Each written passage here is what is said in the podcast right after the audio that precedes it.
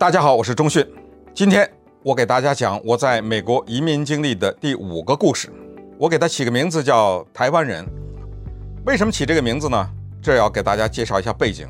我们早年从中国大陆来到美国啊，有很多的文化冲击。这种文化冲击的故事啊，那简直是多如牛毛啊。但是其中有一个文化冲击呢，是美国人没有的，或者说是很多其他地方的人没有的。就是我们的第一次，什么第一次？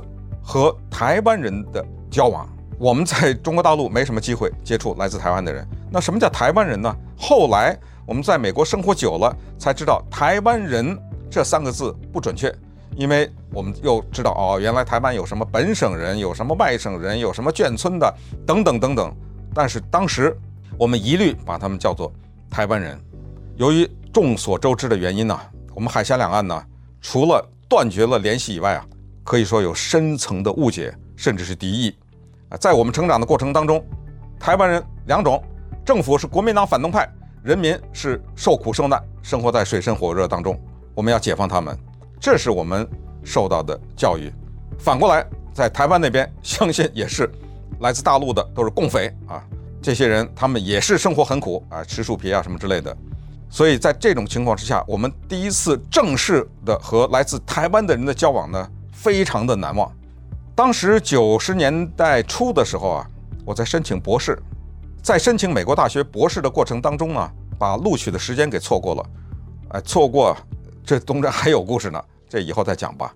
所以呢，我就到了美国的威斯康星州和我的兄嫂啊会面，利用这个期间呢，在餐厅啊打打工，赚点钱，然后呢，等到。时间凑对了以后再来申请，是这么个情况。在威斯康星州的首府麦迪逊呢，有一个中国大陆留学生的集散中心。我这是给他起的外号啊，开玩笑，是一家餐厅，它的名字叫枫林小馆。枫树的枫是一对台湾夫妻开的，陈先生和陈太太。这是我可以说是第一次比较近距离的接触从台湾来的人。这对夫妻。给了我们深刻的印象。陈先生是一个穿着非常朴素的人，因为他经常要在厨房里干活，穿梭在厨房，还有超市啊，常常看到他提了一大袋东西从超市买回来了，然后直接进入厨房。这个人呢，哎，就是面带微笑，是少言寡语。陈太太呢，头发呀，让我们印象非常的深啊。陈太太呢，她那个头发梳得非常整齐，穿着呢也特别的考究。但是陈先生、陈太太对我们这些从共产党国家来的留学生是无比的尊重，特别的印象深。这个陈先生不怎么说话，但是有一次他一说话就逗得我笑。刚才说枫林小馆是中国大陆留学生的集散中心，是因为在这儿厨房里到外面的服务生打工的无一例外全是中国大陆的，在 University of Wisconsin 威斯康辛大学读书的学生或者是陪读的太太等等。有一次，一个夫妻啊，先生呢，当时是在厨房里打工的，呃，太太是在外面做服务生。他们这一对夫妻呢，不知道之间说了些什么话。这时候，陈先生啊，突然冒出一句话来，这句话我很难忘。他说：“哎呀，你们两个呀，是忽唱忽随。”嗯，哦哦，我反应过来了，但这是他的闽南语的口音，他是想说夫唱妇随，哎，他口音说成了忽唱忽随，呃，当时那一对夫妻听到也是大家大笑。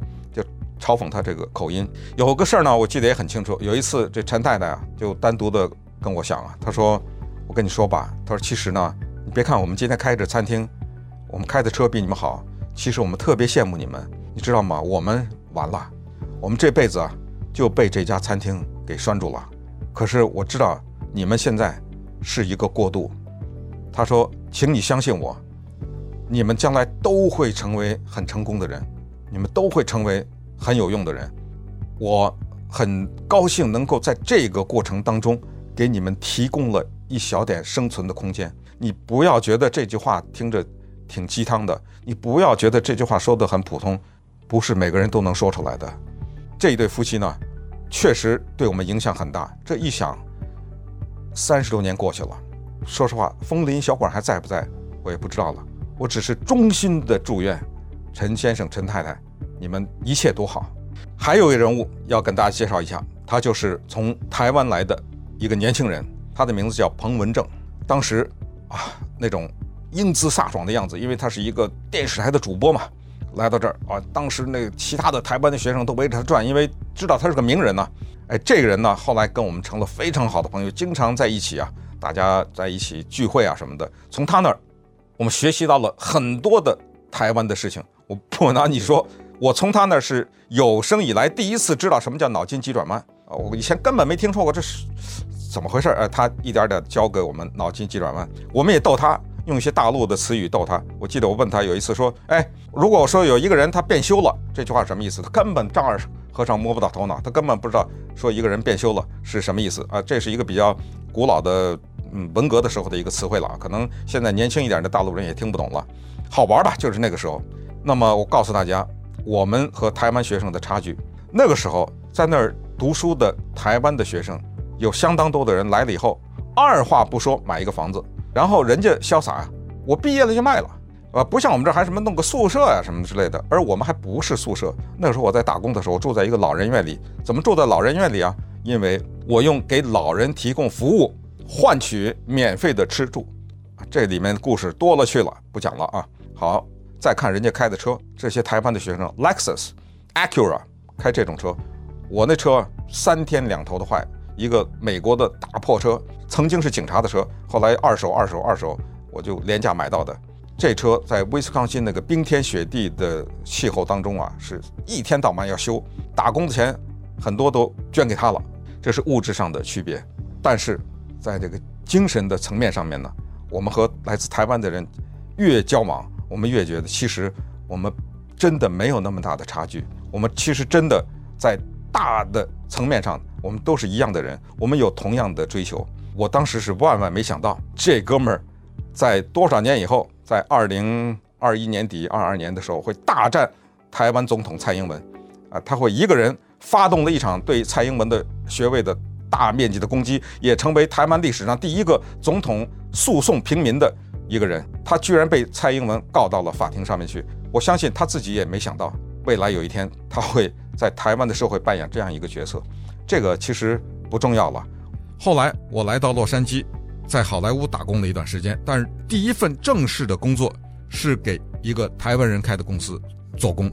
现在在一三零零电台，电台的老板也是台湾来的。其实我想说的就是，美国这个地方它所有一种与生俱来的凝聚力，就是各个地方来的人，你们怀着偏见、怀着误解，甚至怀着敌意来到这块土地上，但是人和人就怕交往，人和人就怕接触，这么一接触。